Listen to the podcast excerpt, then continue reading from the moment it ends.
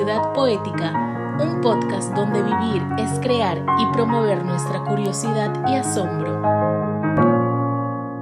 Muchísimas gracias por estar aquí. Nos encontramos nuevamente en esta edición de Ciudad Poética, diálogos sobre arte y cosmos. Y tengo, bueno, la, gran alegría, el gran honor de eh, contar en esta oportunidad también con un gran invitado, un invitado muy especial, poeta, dramaturgo, performer, gestor cultural, un viajero incansable alrededor del mundo. Me refiero a Juan Carlos Rodríguez Farfán, desde la ciudad de Arequipa. Eh, muchísimas gracias, Juan Carlos, por estar con nosotros. ¿Cómo te encuentras? ¿Cómo estás? Yo muy bien, muy bien. Honorado de tu invitación para esta charla interesante para los oyentes y televidentes, como se decía en la época.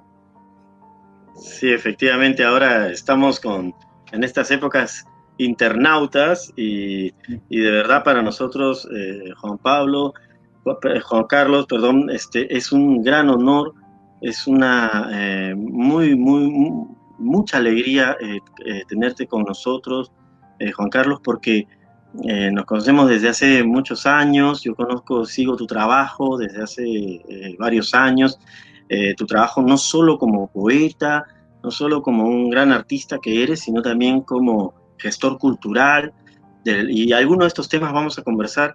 Yo quisiera compartir una síntesis breve de, la, de, la, de tu trayectoria Juan Carlos, si, me permites, para que para el público, ¿no? Este es un público también eh, muy diverso, no solamente de, Lima, gracias a, las redes nos pueden ver en realidad de todo el mundo. Y, vamos a compartir la trayectoria de Juan Carlos Rodríguez Farfán, eh, que es verdaderamente un creador multifacético, escritor, artista plástico, actor, dramaturgo, director de teatro, eh, ha nacido en Arequipa y bueno, ha radicado en Francia hasta hace algunos años eh, y realizó estudios de literatura en la Universidad Nacional de San Agustín, eh, así como estudios de cine y teatro en la Universidad de Saint-Denis de París, Francia. Juan Carlos Rodríguez Farfán es un viajero impenitente ha recorrido los continentes europeo, asiático, africano, americano, en búsqueda de saberes ancestrales relacionados con las artes escénicas. En este peregrinar se ha formado en el Topeng, danza enmascarada de Bali, Indonesia, en el Kuchipudi, que es la danza del sur de la India, y en el canto tradicional japonés. Eh, dichas artes las ha aprendido con grandes maestros en los respectivos países de, origen y en su estancia de más de 30 años en el continente europeo ha formado eh, diversos elencos de teatro musical, teatro ecuestre, teatro de marionetas, eh, compañías conformadas por artistas del mundo entero. Su labor literaria data desde 1982, en la que dirigía la revista de circulación nacional Letra Pueblo.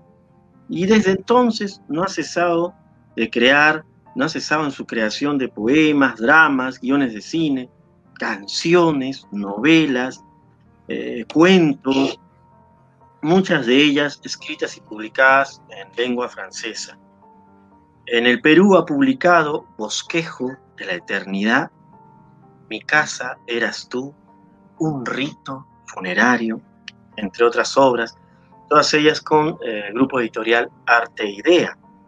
En la actualidad está preparando un proyecto escénico, lo cual sería estupendo poder conversar también, yo Juan Carlos, un proyecto escénico alrededor de la novela del El zorro de arriba y el zorro de abajo, del magnífico escritor José María Arguedas, maestro Arguedas.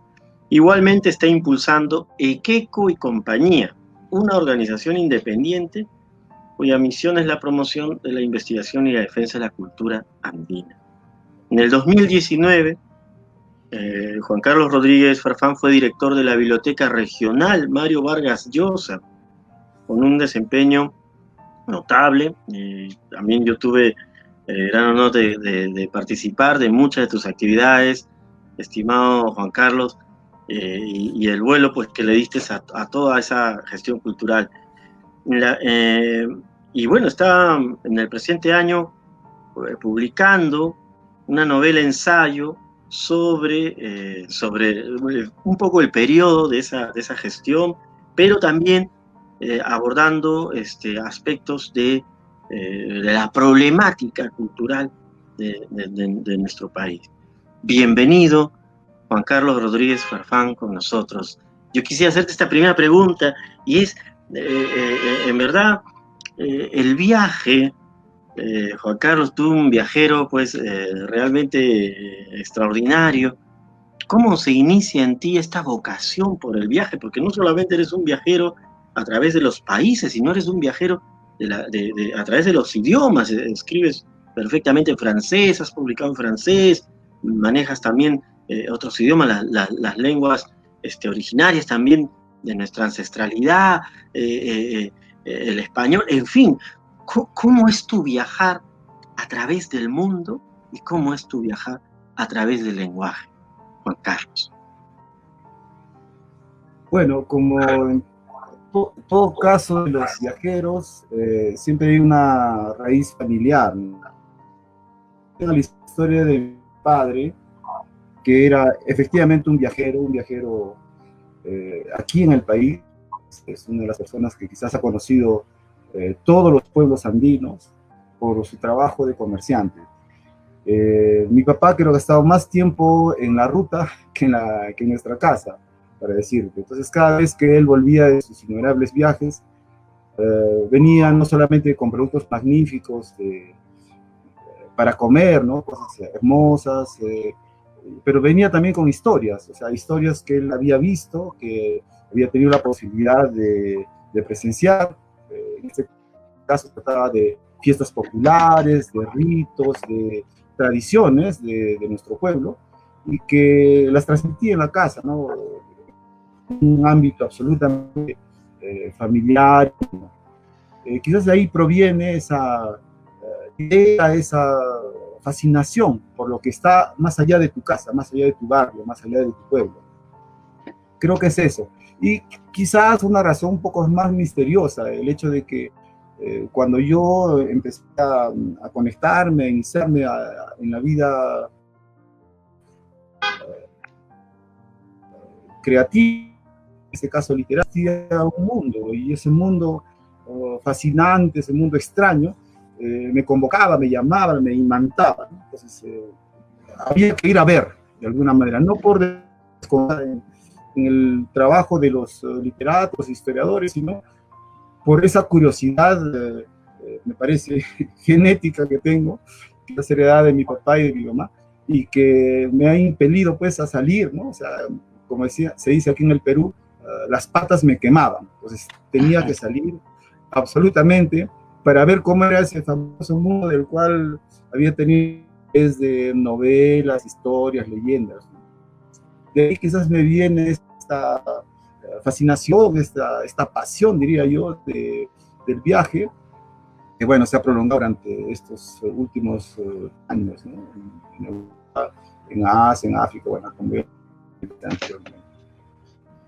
pero eh, tú, el primer momento que sales del país, del periodo Juan Carlos, eras una persona pues ya bastante, bastante joven, y, enfrentarte también a, otro contexto idiomático, a otras lenguas, eh, tú lo has resuelto con, digamos, con, el aprendizaje, con, pero, pero no solamente eh, el aprendizaje en la lengua, porque tú también escribes eh, en, lengua francesa, manejas también muchos referentes culturales mundiales, es decir, tú nos cuentas que eh, efectivamente tu padre llegaba con estas historias, el viaje para ti era una historia y de alguna manera alguna de esas historias eh, llamó tu imaginación, pero también tu corazón y te dispusiste a este andar, ¿no? ¿Por qué?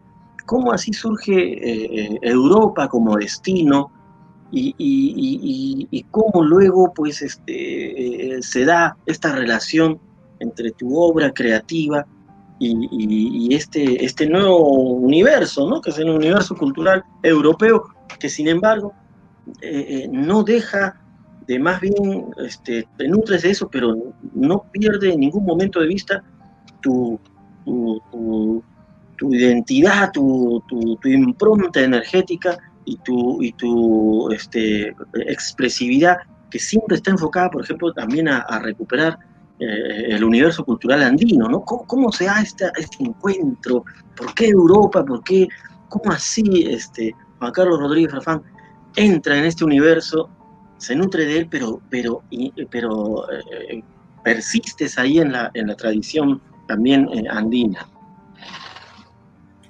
Bueno, picaban las patas en la época, estoy hablando de los años 80, pero también picaban las cosas aquí en el país, ¿no? Estamos hablando de los años 85, 86, en el periodo de la guerra eh, que unos llaman interna, otros llaman la guerra civil o guerra revolucionaria, no sé, pero un momento particularmente difícil en el país. Y era difícil para todo el mundo y en particular para algunos, como yo, que entonces ya ejercían labores de periodismo, de opinión, yo dirigía ya una revista literaria, publicaba en los periódicos y bueno, ocurre que en esa época surgió un fenómeno extraño y, particular que era una manera de amordazar a las uh, opiniones distantes o diferentes del gobierno entonces, eh, que era la ley antiterrorista.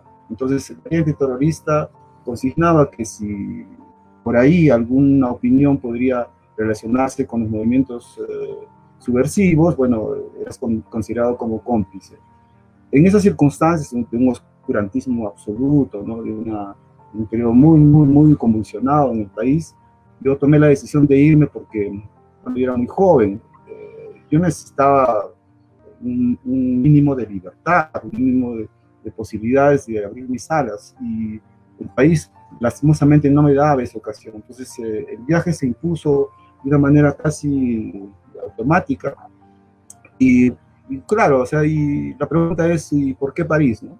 ¿Y por qué no París? en la época, eh, París, bueno, tenía el, prestigio de la gran metrópoli donde se reunían eh, intelectuales, artistas, toda la playa de creadores y bueno, bueno, si hay que ir a algún sitio en el contexto de un joven, un bisoño escritor, era yo, este, vamos a París, ¿no? Y entonces a confrontarse a la leyenda, a confrontarse también a las dificultades, porque cuando yo me fui yo no hablaba francés, no, me he ido con beca, ¿no? O sea, yo agarré el primer avión, como les cuento en mi última novela, el primer avión que se me cruzó en el camino y me fui. Y claro, ha sido en los momentos iniciales eh, difícil por las circunstancias un poco salvajes, vamos a decir, en que me fui, eh, prácticamente sin lugar de destino, o sea, realmente a la deriva, pero para mí era necesario porque yo requería un, espacio, un, ambiente que estimulara mi creación y no lo contrario. Y creo que ha sido una excelente decisión. Y qué, y, qué, y, qué, y qué interesante esto que nos mencionas de la necesidad de un entorno que, que, permita precisamente eh, la libertad creadora, ¿no? La, esta creatividad que, bueno, en situaciones pues este, muy complejas, ¿no? históricas y complejas, eh, a veces no, no, se dan, ¿no? Y, y, a veces uno lo ve en términos macro, una situación pero eh, política, histórica, pero cómo, cómo afecta y cómo puede influir, ¿no? En, en ciertas eh, en los seres humanos, en los individuos, eh, eh, situaciones de, este, este, de, esta naturaleza, pero además me, me, parece muy, trato de imaginar ¿no? tu, encuentro con esta, con esta otra cultura y, en ese sentido, no solamente con la cultura pues, de Francia, este, Juan Carlos, sino que tú luego vas yendo a otras eh, a, otras esferas culturales, ¿no? En África, en el Oriente. Pero ¿de dónde surge esta, esta necesidad eh, Juan Carlos, esta necesidad creativa en el teatro. Por ejemplo, estamos viendo ahí una, una máscara eh, maravillosa ahí detrás, detrás de ti. Este, y bueno, en, los tiempos que, que, las gratas conversaciones que yo recuerdo siempre que hemos tenido, y, todo ese acervo cultural que tú eh, generosamente transmites ¿no? de, tus viajes. Yo quería preguntarte ya ahora acá en, el público, ¿no? un poco para que el público también se vaya adentrando en, tu, en esa poética tuya eh, creativa. ¿Cómo, ¿Cómo surge esta, eh, esta posibilidad o esta necesidad expresiva en el teatro, en la investigación en las artes escénicas, eh, ¿cómo es que te, relacionas con eso? Porque tú no eres un poeta que se quede solamente en la poesía escrita, sino que es multifacético, ¿no? ¿Cómo, se da eso, Juan Carlos? Bueno, ya se daba en el país antes de salir, ¿no? Antes del 1986 que, que salí del Perú. Eh, yo ya practicaba el teatro, hacía parte de grupos, elencos en Arequipa, de teatro, teatro de creación, ¿no? teatro comprometido, teatro con ideas, y eh, en tanto que actor, por supuesto, actor todavía joven, ¿no? Y hay una obrita por ahí mía, se, logró representar antes de mi viaje. Eh, y bueno, y antes de eso yo he hecho música un poco, eh, con también elencos musicales acá, vinculados a la movida de la música andina. Eh, entonces, bueno, había una especie de germen de distintas cosas. O sea, yo no iba a descubrir el teatro a Europa, eh, ya había una práctica, ya había una experiencia, aunque pequeña, pero verdadera, o sea, real. Y bueno, cuando llegué allá dije, bueno, paralelamente de hecho estudio de Derecho, como todo artista diletante que, que no confía en su, vocación y en su talento. Eh, y bueno, cuando llegué a Europa dije, basta de, hipocresías, basta de, diletantismos, hay que decidirse, ¿no? Entonces yo cuando llegué a Europa, con cinco años de estudio de, Derecho en, la Universidad en Arequipa, eh, podía continuar mis estudios allá, etcétera. Pero viendo, o sea, haciendo una introspección, por supuesto, decisiva y radical, dije, bueno, son tonteras, o sea, el derecho es para mí, evidentemente no era para mí. Y entonces lo primero que hice, apenas llegué a Francia y sin tener ni siquiera el nivel de idioma para presentarme a la universidad, eh, me inscribí para estudiar cine, cine en la Universidad de San Denis, porque para mí en ese momento el cine como que reunía todas las vertientes o experiencias que yo había tenido en el terreno artístico, la música, el teatro, la literatura, eh, entonces me parecía el, el elemento natural de alguna manera y bueno, entonces eh, ahí es como yo definí, yo creo, mi vocación verdadera, o sea, mi vocación es el de crear, ¿no? Una, una vez he evocado eso en una entrevista cuando yo decía de que todos los días me levanto pensando qué voy a crear. Puede parecer pretencioso, pero eh, mi preocupación es esa, ¿no? Mi preocupación no es hacer una carrera, no es eh, pensar en ganar dinero. Mi, mi, preocupación primera y permanente hace más de 30 años es, ¿y ahora qué voy a crear de nuevo? ¿Qué, poesía, qué máscara voy a construir? ¿Qué drama voy a poder elaborar? ¿Qué, qué proyecto musical puedo apoyar o estimular? Entonces, eh, Europa, por su lejanía, no tanto porque se respire cultura cada cinco metros en nuestro país, aunque, aunque eh, bueno, eh, me permitió esa posibilidad, esa libertad de decir, bueno, si me rompo la cara, me la rompo, pero no habrá testigos conocidos. sería un anónimo más de los que fracasaron en su intento. Pero y es quizás una pequeña moral, no sé, animo tampoco insistir mucho en eso, eh, que yo dejo como, como experiencia. De momento determinado uno tiene que decidirse, escuchar su corazón, escuchar lo, sus voces internas y, apostar. En, la palabra apuesta hay la posibilidad de ganar o de perder. Y claro, de fracasar o de triunfar en su propósito. Entonces, eh, hay siempre ese riesgo. Pero hay que hacerlo, porque si uno no lo hace, nunca va a saber si efectivamente pudo ganar o perder. Y, dentro de esta apuesta, eh, efectivamente tú tienes una apuesta eh, total por, esta vocación creadora, esta vocación creativa, y, me parece eh, maravilloso esto que comentas de levantarte cada día y, preguntarte, ¿no? Como una suerte de, disciplina vital, ¿no?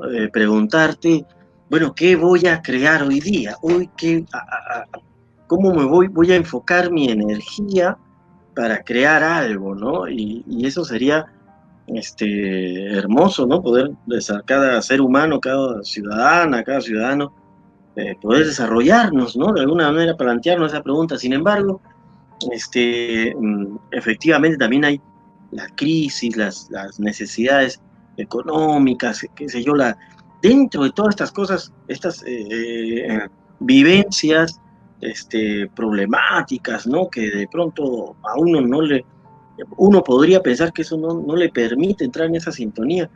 Eh, sin embargo, tú has vivido pues también dificultades, ¿no? En el sentido de, como has mencionado, al irte de viaje sin tener un plan, digámoslo así, sino sin, escuchando la voz de tu corazón, escuchando apostando por esa, por esa eh, creatividad que ya estaba desarrollándose acá en Perú, en el teatro, en el periodismo, pero viajas a otro contexto, muchas personas podrían tener miedo, podrían decir, bueno, no tengo Mastercard, no, no, no pienso viajar, ¿no? Ahora de repente, pero tú te, te, lanzaste a realizar este viaje, te, te lanzaste a, a, apostar por la creatividad. Este, ¿cómo sugerirías tú, este, Juan Carlos, que, podríamos nosotros un poco eh, impulsar esa, esa vocación creativa en la ciudadanía? ¿Cómo, ¿Cómo crees tú que podríamos impulsar esa vocación creativa, esa apuesta, ¿no? Porque es importantísimo en la ciudadanía. Bueno, yo sé que los tiempos han cambiado, ¿no? Los años, fines de los 80, con relación a la época actual muchas cosas que han cambiado. Pero yo considero que sí hay ciertas cosas válidas. Por ejemplo, el hecho de considerar que la vida es breve, la vida es muy frágil. Ahora lo sabemos más que nunca con este asunto del coronavirus. la vida es un bien preciado, pero al mismo tiempo es un bien muy frágil, muy breve. Y yo pienso que a veces la gente, los jóvenes en particular, no tienen conciencia de esta brevedad, no tienen la urgencia de vivir sus sueños.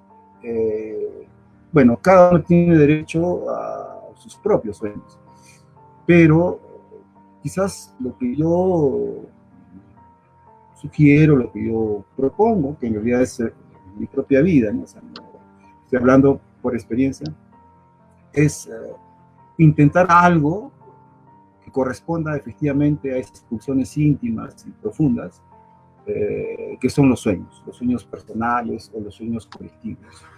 Y apostar eh, con todo, o sea, no jugando a dos bandas, a tres bandas, a tres caballos, a cuatro caballos, que es retomar una idea de la pasión en el sentido verdadero. Es decir, si uno cree en algo hay que apostar y hay que jugársela, jugársela ya de veras. Entonces, hay un nivel de autenticidad, hay un nivel de, eh, yo diría, extremismo, en el sentido de que eh, no estamos en opciones oportunistas ni en juegos uh, diletantes. Entonces, eso en primer lugar. En segundo lugar es el hecho de que si la vida es breve, si la vida es frágil, hay que buscar que sea lo más hermosa posible lo más hermosa. Tener mucha plata, no significa tener muchos títulos, no significa tener eh, cosas. La vida, a mi modo de ver, eh, signada por la belleza, signada por la felicidad, puede resolverse con cosas muy sencillas, pero profundas, pero verdaderas, pero auténticas. Entonces, eh, ya es un asunto de orden personal, ahí no hay recetas. Yo, por ejemplo, me maravillo todos los días de despertarme vivo primeramente y el uso de mis sentidos, de escuchar el canto de un pájaro, de ver una nube, de acariciar un árbol. Entonces, eh, esas cosas que aparentemente pueden ser anodinas o incluso de suetas eh, el día de hoy, eh, para mí son súper importantes, porque eso es un estímulo fundamental para crear primero y para considerar que efectivamente mi vida está en relación con un entorno múltiple. O sea, mi vida no es yo y mi psiquis, yo y, mi, mis sueños, es yo y el mundo. Y el mundo, el mundo, el planeta, el cosmos, ¿no? cuyo uh, término aparece en tu, espacio y que me parece magnífico que le has nombrado de esa manera, porque efectivamente somos uh, un elemento, el ser humano es un elemento más del cosmos, y el cosmos es inmenso, el cosmos es maravilloso, el cosmos es insondable. Y quizás hay que intentar cada vez eh, buscar esa conexión, esa conexión con el vecino, esa conexión con el familiar, con el, desconocido que uno cruza en la calle y, con el cual estamos estableciendo, a pesar de que no sea evidente, una relación, una posibilidad de estar juntos, una posibilidad de construir algo verdadero y eventualmente hermoso.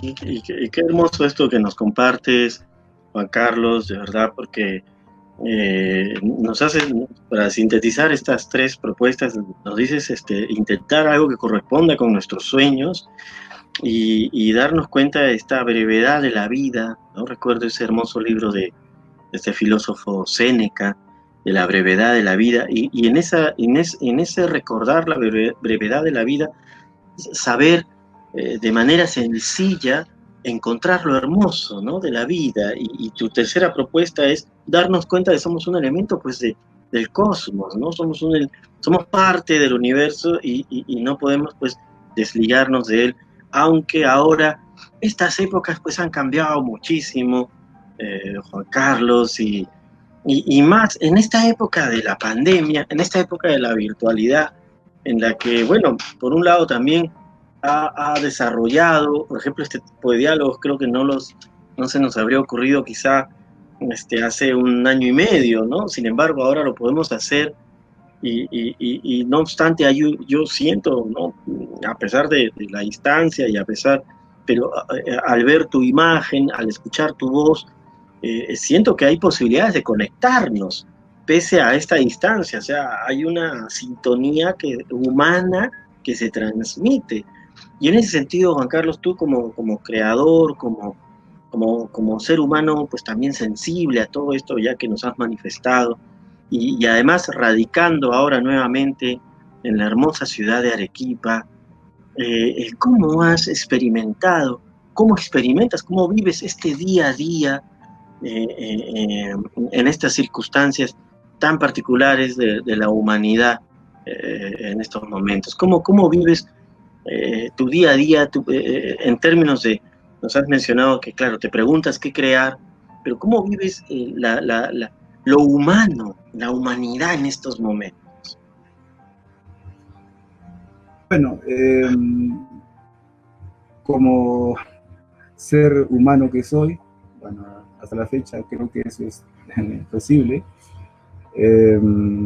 Bueno, sufro como todo el mundo las limitaciones que se nos han impuesto por este asunto de la pandemia y las restricciones sanitarias y todo lo demás.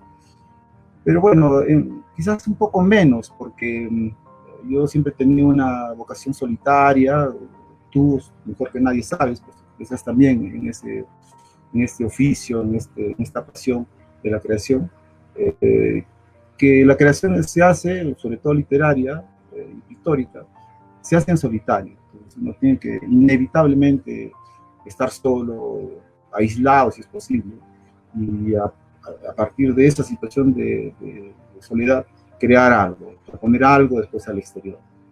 Eh, de ese lado quizás no me ha afectado mucho. Lo que sí me ha afectado es el hecho de no ver a la gente querida, a los familiares, a los amigos, o a gente en general sin este bendito disfraz que es el, bueno, disfraz y protección, la máscara, la mascarilla. Mm. Eh, lo que yo lamento más, bueno, es un lamento, yo diría, este, de orden, no sé, metafísico, es, es el hecho de que no se pueda concurrir, yo no pueda concurrir, como el resto de la gente no pueda concurrir a las grandes fiestas tradicionales. las fiestas de la costa también. El Perú es un país eh, colectivo, es un país de, grupo, es un país de, pueblo, de, sociedad reunida, de gente que baila junta, que canta junta, que bebe junta, eh, que, se divierte junta, que hace rituales eh, multitudinarios, Y las fiestas populares, ¿no? Solamente en pensar en, los sicuris ya me dan ganas de llorar, porque hace un año los sicuris no pueden tocar, y, y no pueden tocar por el simple hecho de que van a transmitir virus y todo lo demás. Entonces, a mí el gran dolor de esta pandemia eh, es sobre todo eso, la imposibilidad de perenizar eh, prácticas que son parte de nuestra identidad, nuestra cultura y nuestra grandeza, que es, son las fiestas y los ritos tradicionales del mundo andino, también del mundo de la costa y del mundo amazónico, eh, que son ¿no? Entonces, bueno, imagino que eh, se va, las cosas se van a mejorar, esperemos y hagamos lo necesario para que eso se mejore, pero eso es quizás el, aspecto más uh, terrible y doloroso.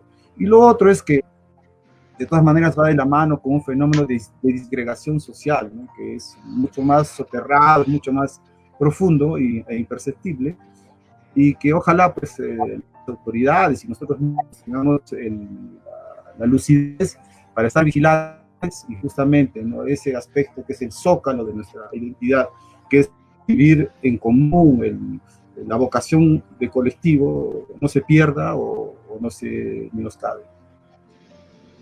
Sí, efectivamente, comparto contigo este, esta, esta preocupación, ¿no? Y, y, efectivamente es muy conmovedor lo que nos compartes, eh, Juan Carlos, sobre sobre este dolor, ¿no? De, no poder, eh, digamos, manifestar, ¿no? Este Perú, esta, este Perú eh, tan maravilloso, tan complejo, tan diverso, pero, pero, pero dentro de todo lo que nos une quizás son esas, esa, esas raíces eh, profundas de, a la tierra y que enraizados en la tierra nos, queremos reunir, ¿no? enraizados en la tierra, nos queremos danzar, enraizados en la tierra, nos queremos eh, eh, eh, compartir, ¿no? Y, en ese sentido, y, evocando esta, esta dimensión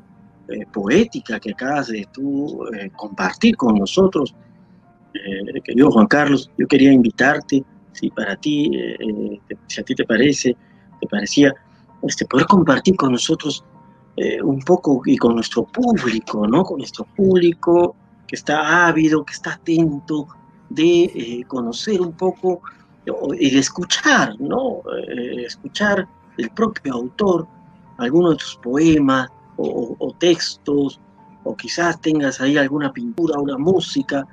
es maravilloso poder conectarse con tu labor creadora, Juan Carlos, porque en esa diversidad, pues podemos pedirte eh, que quieras compartir de repente cosas de formatos, pero lo que tú consideres, eh, Juan Carlos, nosotros estaríamos muy agradecidos de poder escuchar. Bueno, eh, voy a compartir con ustedes un poema que hace parte del libro El bosquejo de la eternidad, libro publicado hace algunos años ya que es un libro bilingüe, bueno, bilingüe francés y español. Un, bueno, es un, para dar un, solamente un contexto, es una historia inaudita entre, una historia de amor inaudita entre el arcángel Gabriel, el mismo arcángel que hizo la anunciación María, que sería la, madre de, Dios, la madre de Jesucristo, y, y una pastora de llamas, una historia inaudita que he inventado, y que está ambientada en el Perú. Puede parecer un poco atrevida esa, esa posibilidad, pero bueno, la ficción permite este tipo de licencias. Es que voy a leer un, poema que se enviado una suerte de, parlamento eh, de Gabriel, o sea, del arcángel, dirigida a Capulí, es el nombre de la, la cholita eh, pastora de llamas que resultó siendo su amor si no cambias el curso del río, si no levantas murallas contra el viento, si no silencias al sol amanecido, si no trabas la mecánica del tiempo, si no repudias tu rubor, si no marchitas tu rocío, si no represas tu sonrisa, si no exilas tu respiración, si no maquillas tu rojo enrojecido, si no te podas, rama preciosa, yo estaré junto a ti. Y el río será delta, y el viento huracán, y el sol constelación de lunas, y el tiempo el reino de tu juventud. Y tu rubor mi sangre, y tu rocío mi sed, y tu sonrisa mi llanto contenido, y tu respiración mi marea alta, y tu rojo mi naranja, y tú, rama preciosa, mi preciosa rama. Oh, hermoso, Juan Carlos. Muchísimas gracias. Eh, en verdad me, me, me, haces participar de este encuentro eh, que imagino entre el arcángel y, este ser así en femenino en, su, en, este espacio y, y cómo de pronto pues no sé, se como, como fuerzas contrarias que, que se unen, ¿no? La, la, qué, qué, eh, qué, relación sientes, este, Juan Carlos, que existe entre el amor y el mito, ¿no? Porque yo siento que ahí estás tú recreando a través de una, de una situación del amor eh, un mito, ¿no? El mito, eh, bueno, el mito no en el sentido de, de, mentira, ¿no? Sino el mito en el sentido de esa narración que nos teje profundamente y que teje toda la realidad, ¿no? Este, pero tú estás allí tocando esas, esas sendas míticas eh, tan, tan delicadas como, como, como, como, como hilos de, estrellas, ¿no? Y, y, recreas este amor entre el arcángel Gabriel, ¿no? Esta tradición occidental cristiana y, una pastora de llamitas, una, imagino una joven mujer Ande, eh, con, con, esa, con esa belleza, con esa dulzura, ¿no? Eh, ¿Cómo, cuál es para ti, Juan Carlos, esa relación que hay entre el mito y el amor? Bueno, para empezar quisiera decir de que lo que yo escribo en este caso, más que tener una virtud de invención, de imaginario desaforado, es en realidad una manera de acercarse a la creatividad peruana y andina en particular. Yo me acuerdo una vez en una conversación que tuvimos con un artista mexicano en París, uh, hablando de su país, de México del Perú, eh, como conclusión las cosas que yo le contaba y que él sabía de, del Perú, me dice este amigo, el Perú es surrealista, mano. Y yo, yo le corrijo, surrealista quizás, pero que es mágico, es mágico. es recontra mágico el Perú. Entonces, este, este tipo de circunstancias que yo cuento acá, que es producto de la ficción, una ficción un poquito atrevida, vamos a decir, porque le estoy otorgando al arcángel Gabriel eh, condiciones y cualidades que normalmente en la Biblia no, existen. Entonces, la capacidad de enamorarse, de venir al Perú, porque además no solamente se enamora, se va a vivir con la cholita, está sujeto a todo tipo de circunstancias que cualquier hombre del común eh, vive cuando está enamorado y vive un pueblo andino. Entonces, bueno, eh, todo eso para decir que lo que yo cuento acá es una cosa que es parte de la idiosincrasia, es parte de los genes culturales que existen en el Perú.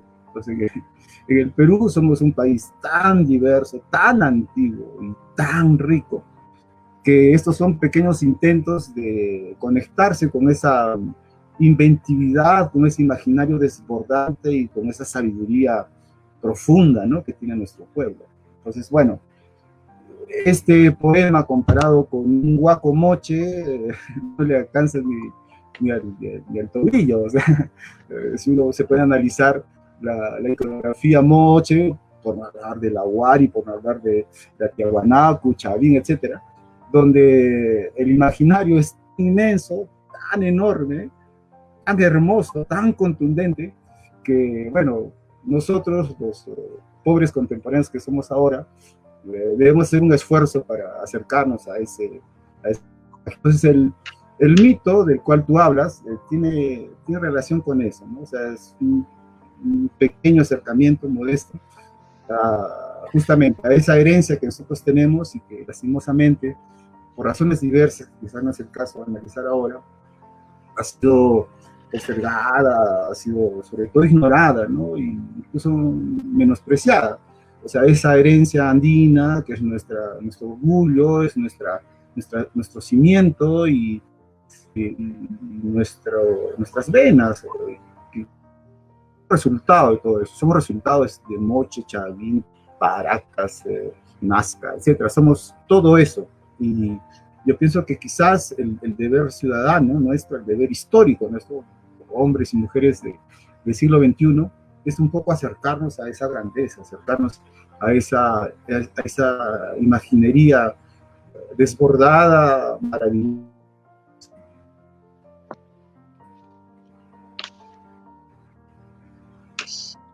Sí, efectivamente, ¿no? Hacer, hacer este acercamiento, eh, Juan Carlos, que expresas eh, maravillosamente en esto que estás compartiendo con nosotros.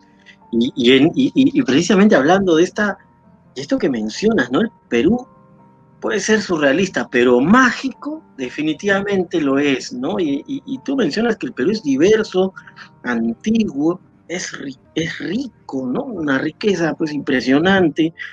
y buscas conectar, intentas conectar, y, dentro de esta conexión, yo recuerdo mucho en la biblioteca Mario Vargas Llosa, de precioso lugar, ahí en la calle eh, eh, este, San Francisco, no, San Francisco, claro, la calle San Francisco, este, entrar, yo iba a, visitar ¿no? la biblioteca y, veo unos sicuris pues impresionantes y te veo ahí eh, dirigiendo un poco la, performance, ¿no? Pues estaban en un ensayo, y, luego otro día entro y había una lectura, este, eh, eh, en lenguas originarias y, y, había unos danzantes y salían unas máscaras y tú estabas allí también viendo, coordinando y dirigiendo pues esta expresión, la performance, pero eh, entonces yo recuerdo mucho, y, es una experiencia para mí muy vívida, porque eh, esa energía de, nuestra, de nuestro mundo andino, esa energía de esa cultura que no es algo del pasado, que es, que es actual, es totalmente contemporánea, este, eh, estaba allí, está, estaba allí palpitante, ¿no? Palpitante en medio de las construcciones del sillar, en medio de, esta eh, eh, manifestación, ¿no? Eh, digamos, colonial, pero que, entraba ahí andino también para fundirse como un magma que le pudiera dar un nuevo vigor a, esta, a esta experiencia contemporánea de ser, de ser peruano. Y en ese sentido, Juan Carlos, ¿cómo, cómo este, qué vivencias, ¿Qué, vivencias eh, que quieras compartir, gratas, de creación, de asombro, eh, suscitan ahora en tu memoria, en esa, en esa gestión que realizaste mm, como director de la biblioteca Mario Vargas Llosa, una de las bibliotecas pues, más impresionantes del país, ¿no?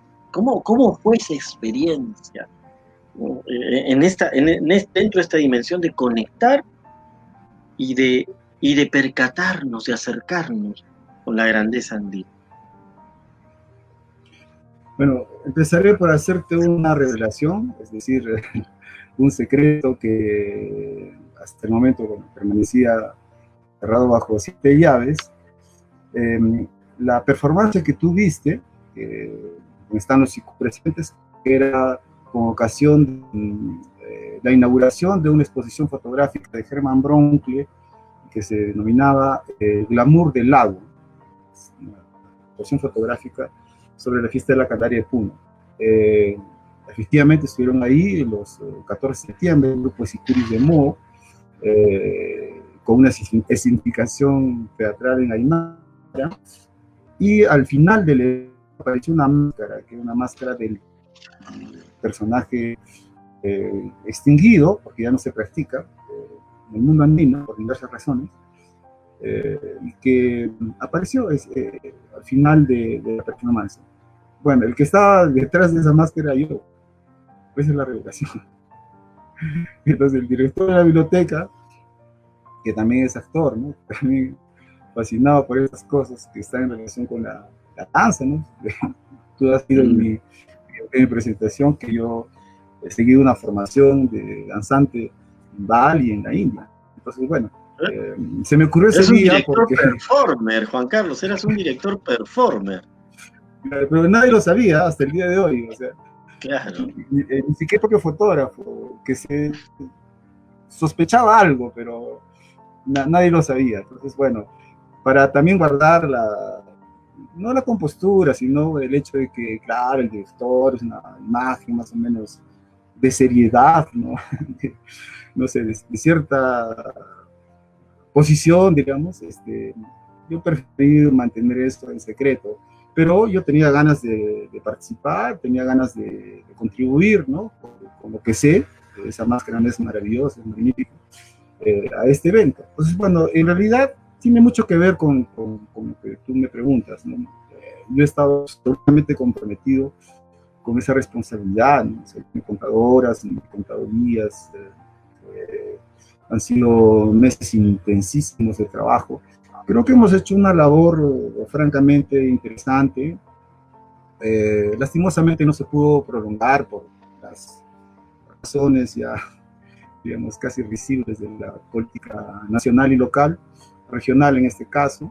Y, bueno, entonces ha sido una experiencia de la cual yo guardo un recuerdo fundamentalmente grato, fundamentalmente hermoso, sobre todo por la posibilidad que uno tiene en el ejercicio del poder, en este caso, el buen ejercicio del poder, es decir, contar con locales, contar con galerías, contar con salas de concierto, uh, con locales que después hemos acondicionado para hacer um, talleres, para hacer performance, para hacer cine, etc. Eh, y que eh, permite acelerar un poquito eh, los procesos creativos y dar visibilidad artistas que están ahí, que están a la espera justamente de que las instituciones se ocupen de la divulgación, de la difusión, de la promoción y del apoyo.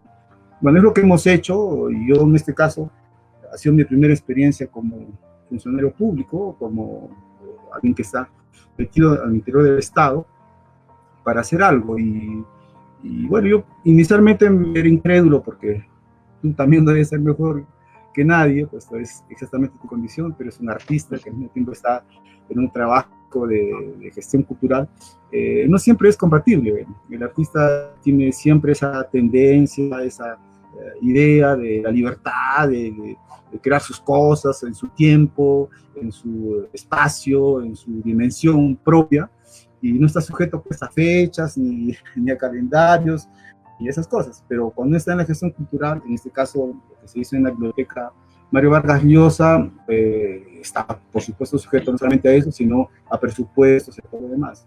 Lo que yo lamento es que, bueno, ese proyecto que se había iniciado, que se había, que no está escrito, ¿no? No, es, un asunto de inspiración del momento, sino son proyectos que vienen de, de atrás, una reflexión larga, o sea, son 20 años de reflexión sobre la problemática cultural del Perú que han intentado aplicarse en ese momento. Y que yo pienso lo hemos hecho con creces y bueno, hubiéramos esperado que nos otorguen un tiempito más para que se visualice de manera más uh, global y, y, propia, ¿no? Lo que, lo que queríamos hacer, pero bueno, en este sí. país no se hace lo que se puede. Sí, no, y efectivamente es muy, muy importante lo que estás mencionando, este, Juan Carlos, por el hecho de que eh, efectivamente en este momento en que nosotros hemos empezado comentando sobre tu naturaleza de viajero, eh, esta historia, eh, este compartir de tu padre que traía las historias de sus viajes, ¿no? algo así como una especie de ancestralidad del, viajero, del artista, ¿no? el artista también es una suerte de, caminante, ¿no?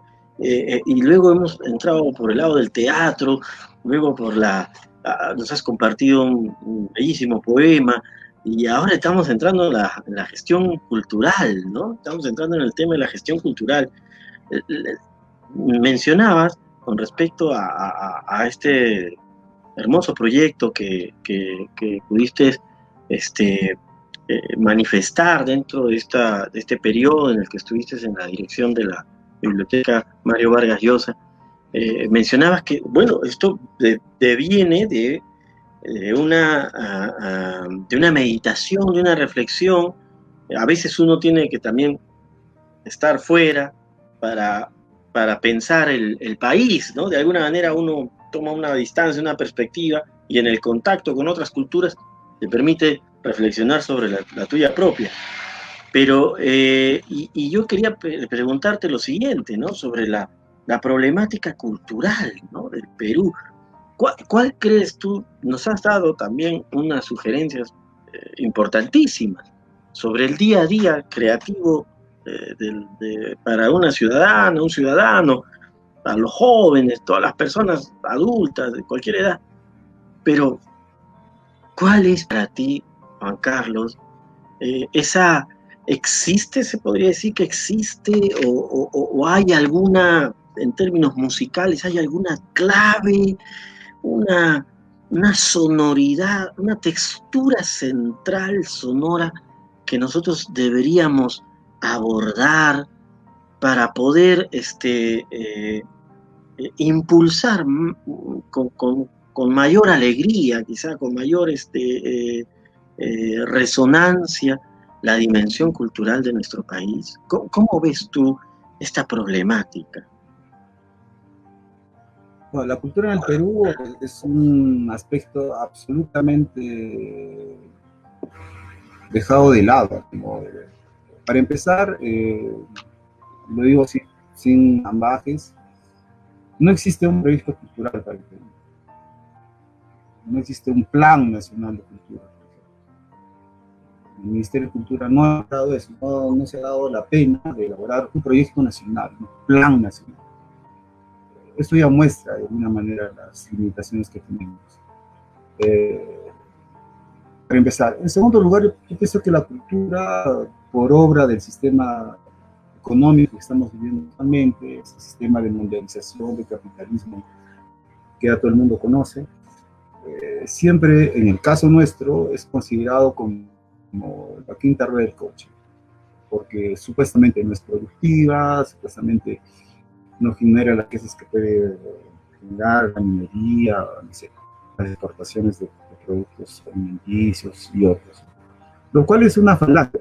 Yo en, la época que he estado como funcionario público en el gobierno regional eh, de Equipa, yo he propuesto al gobernador, como a los respectivos responsables, gerentes y demás, que podríamos hacer de la cultura una industria, una verdadera industria, que no solamente genere diríamos, eh, la posibilidad de eh, difundir, promover a los artistas, a los creadores, sino que sea una fuente de ingresos, una fuente generador de riqueza, es el término exacto, generador de empleos, generador de, recursos, de divisas, eh, pero desde el interior, o sea, haciendo un trabajo efectivamente de organización, de programación, de proyectos durables, no, no proyectos eh, antojadizos porque se le ocurre a fulano, a sultano, sino algo articulado, algo y además global, en este caso global, eh, considerando las distintas esferas del arte, o sea, el teatro, la música, el cine,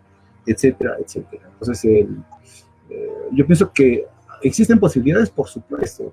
Bueno, hay una frase que una vez he comentado y que me gusta repetirla porque yo creo que es, es, es correcta si el Perú, como nación, como Estado, tomara conciencia del valor y la el potencial cultural que tenemos en nuestro país, nosotros seríamos la primera potencia mundial. Así sin, sin vacilar. O sea, tenemos una variedad, una riqueza, una sofisticación tan grande. Yo lo puedo decir en conocimiento de causa. Yo he estado en la India, he estado en los países asiáticos, en el África, etc. He dado prácticamente la vuelta al mundo uh, viendo los, justamente las cosas que me interesan, los aspectos culturales, el manejo de la cultura y lo que existe eh, como elementos uh, de cada uno de esos países. Y no por chauvinismo, no para nada, yo soy antipatriota por excelencia si, si se quiere. ¿no? O sea, no, yo no me estoy, yo no me relevo jamás a ideas de patriotismo barato. Pero lo que yo he podido constatar es que nuestra cultura, viéndola efectivamente de una manera amplia, profunda y sincera, es una cosa maravillosa, es una cosa extraordinaria. O sea, nuestra cultura, considerando los miles de años que nos han antecedido y lo que ahora tenemos como manifestaciones directas, particularmente en el mundo andino. Entonces, me parece una irresponsabilidad de nuestras élites, incluso de nuestra propia colectividad, de no tomar conciencia de eso. Bueno, ¿qué hay que hacer? ¿Qué hay que hacer para que eso se revierta? Bueno, primeramente, hacer conocer y darle el valor necesario y suficiente a esas manifestaciones que existen, o sea, que no, no son invenciones, no son leyendas en este caso, son cosas reales, existentes, y hechas por esa gente que son los herederos de los pucaras, de los chavines, de los moches, de los nazcas, etcétera, etcétera. Es esa, esa progenie tan enorme magnífica, somos nosotros, los peruanos de hoy. Tomemos conciencia de eso, de esa riqueza, de esa herencia, y estoy seguro que las cosas van a cambiar. Van a cambiar para bien, porque la cultura, eh, bueno, algunos llaman la industria sin chimeneas, eh, yo diría, la cultura es el factor de cambio fundamental. La, un cambio positivo y trascendental para una sociedad pasa inevitablemente por la cultura. Pues si algún día lo comprendemos, nosotros, los que estamos metidos al interior, o sea, los que uh, vacilamos en en decir nuestra palabra, en pronunciarnos o en hacer cosas, me refiero a los creadores, a los artistas, o a los políticos que están del otro lado, ¿no? que no son necesariamente creadores, pero sí pueden ser gestores, sí pueden ser eh, coordinadores o promotores. Si no comprendemos eso, en realidad estamos caminando a, por un sendero que nos conduce a lo de siempre, crisis repetitivas, fenómenos de corrupción interminables, etc. Lo que nosotros necesitamos en ya lo he dicho varias veces, es una revolución cultural. No a la China, no, no a la, a la Qianqing ni, ni, ni, la de Mao. Una, una revolución cultural verdadera, profunda, enraizada en, el, que somos nosotros como peruanos y con una vocación, por supuesto, universal, una cosa que, que permita que trascendamos como sociedad, como época y como seres humanos. Yo pienso que tenemos además las bases para eso. Si uno reflexiona bien, las preocupaciones mundiales referidas, por ejemplo, a la protección del ecosistema, que es una preocupación, yo pienso, ahora sí, universal, mundial, eso nosotros lo tenemos ya insertado en nuestra práctica. Si uno revisa verdaderamente cómo es que han funcionado las culturas latinas en la protección de, del medio ambiente y la manera de insertar el, la presencia humana con la naturaleza, nosotros somos los maestros. Hay que ver los andenes del Colca, hay que ver la manera como nuestros ancestros han manejado los recursos en Amazonía, etcétera, etcétera. Es decir, nosotros tenemos a, a, nivel cultural un adelanto respecto a la sociedad actual, solamente que no nos hemos dado cuenta. Maravilloso, de verdad, esta, esto que nos comparte eh, Juan Carlos Rodríguez Farfán, porque eh, en verdad eh, nos resuena muchísimo, nos resuena muchísimo, eh, puesto que efectivamente eh, la cultura es el factor eh, fundamental del cambio, creemos en eso y cuando menciona, mencionas esta, esta impronta de, una revolución ¿no? cultural, toda revolución de alguna manera es como un volver a, ¿no? pienso en volver a esa, a esa conciencia creativa, no, no, no revolución cultural en el sentido de destruir y rehacer, no, no, no, sino de, de entrar en una conciencia creativa que nos permita, como bien nos mencionabas eh, al inicio de esta conversación, que nos permita preguntarnos qué voy a crear hoy, pero también quizás preguntarnos qué voy a recuperar hoy de lo que ya se ha creado, de qué me voy a hacer consciente, cómo, voy a encontrar las huellas de nuestras ancestras, de nuestros ancestros, en lo que se teje diariamente, que de repente puede ser este, hasta la forma de cómo eh, eh, eh, agrupamos un, ramo de flores o, cosas que están vivas allí, ¿no? En la, en la calle, ¿no? Aromas, especies, este, cantos, formas de hablar, ¿no? Formas de hablar que vienen de, de, cientos, de, miles de años atrás, ¿no? Que entonaciones, este, los mantos, los tejidos, la, la, la, gestualidad, ¿no? Todo eso es, eh, viene también, pues, es una herencia, ¿no? Cultural, una herencia espiritual, ¿no? Y me parece realmente fantástico eh, lo que estás compartiendo con nosotros. Eh, Juan Carlos, yo te, agradezco muchísimo. Estamos ya, bueno, llegando a la.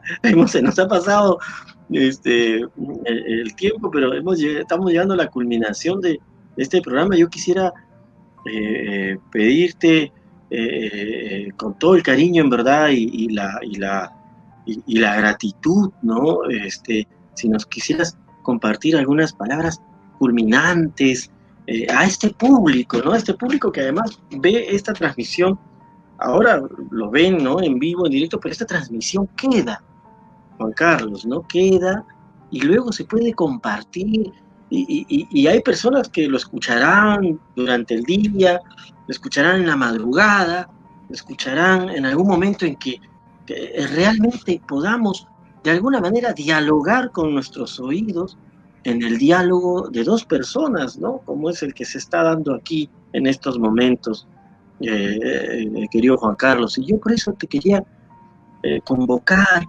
a, estas palabras culminantes, porque nos has dejado, nos, nos, ha faltado tiempo, en verdad, ¿no? Nos ha faltado tiempo para poder entrar en otras dimensiones también, pero, pero queda pendiente esa, esa, esa posibilidad de, de reencontrarnos y conversar pero unas palabras culminantes, Juan Carlos, allí, desde ese suelo telúrico de Arequipa, desde esa dimensión tuya eh, espiritual, viajera, creativa, este, que nos puedas compartir a, nuestros jóvenes que están eh, eh, asiduos en este, en este programa, a, los voluntarios de Lima Ley, jóvenes, eh, chicas, chicos que, están allí eh, día a día promoviendo la lectura, buscando, ¿no?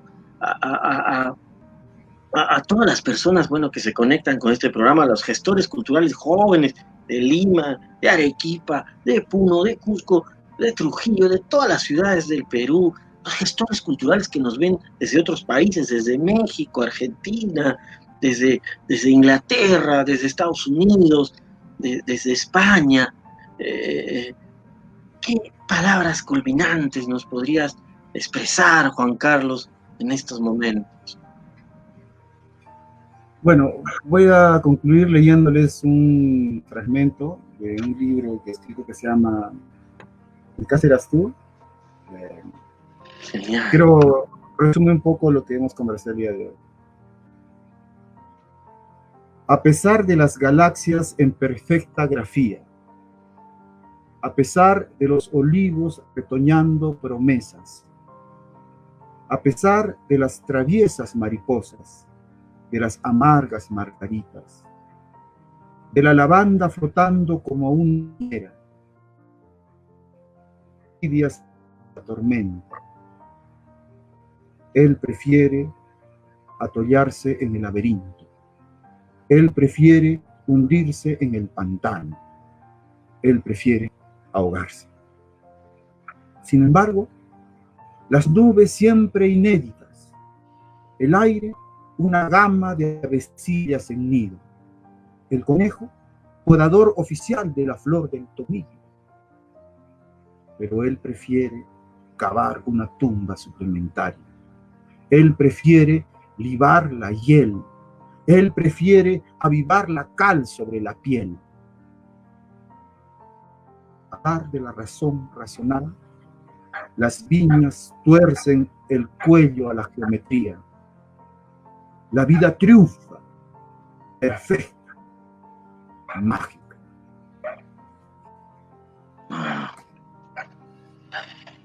Muchísimas gracias, Juan Carlos Rodríguez Farfán, con nosotros, acaba de compartirnos este precioso poema que nos deja con esa sintonía eh, de que la vida verdaderamente pues, este, se, se, expande y se expresa por sobre toda realidad, a pesar quizá de la, de la terquedad eh, no creativa que a veces lamentablemente pues nos, eh, nos autoimponemos. Y, te quería, te quiero agradecer, estimado Juan Carlos Rodríguez Farfán, eh, en nombre del programa Lima Lee, de la Municipalidad Metropolitana de Lima, nombre de, las ciudadanas y ciudadanos de esta metrópoli de Internet, que ya no está focalizado en un solo país, en una sola ciudad, sino que es esa ciudad poética que gracias a las personas creadoras, personas están sintonizándose en esta sensibilidad, como tú, como todos nuestros invitados e invitados, que hemos tenido el gusto eh, y el gran honor de poder dialogar, agradecerte, eh, porque lo que nos has compartido resuena en esa ciudad poética que, estoy seguro eh, estamos construyendo, estamos tejiendo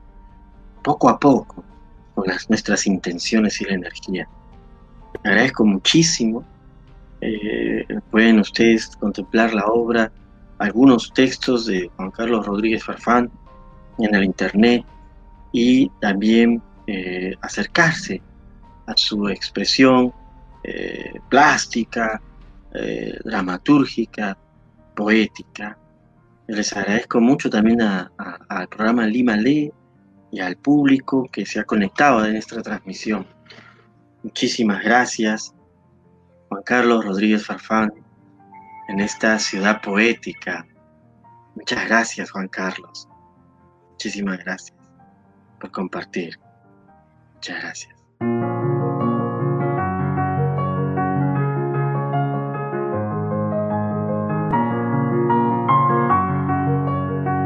Lima, ciudad poética Aquí encontrarás diálogos y reflexiones en torno a la importancia de la educación y la cultura en nuestra ciudad.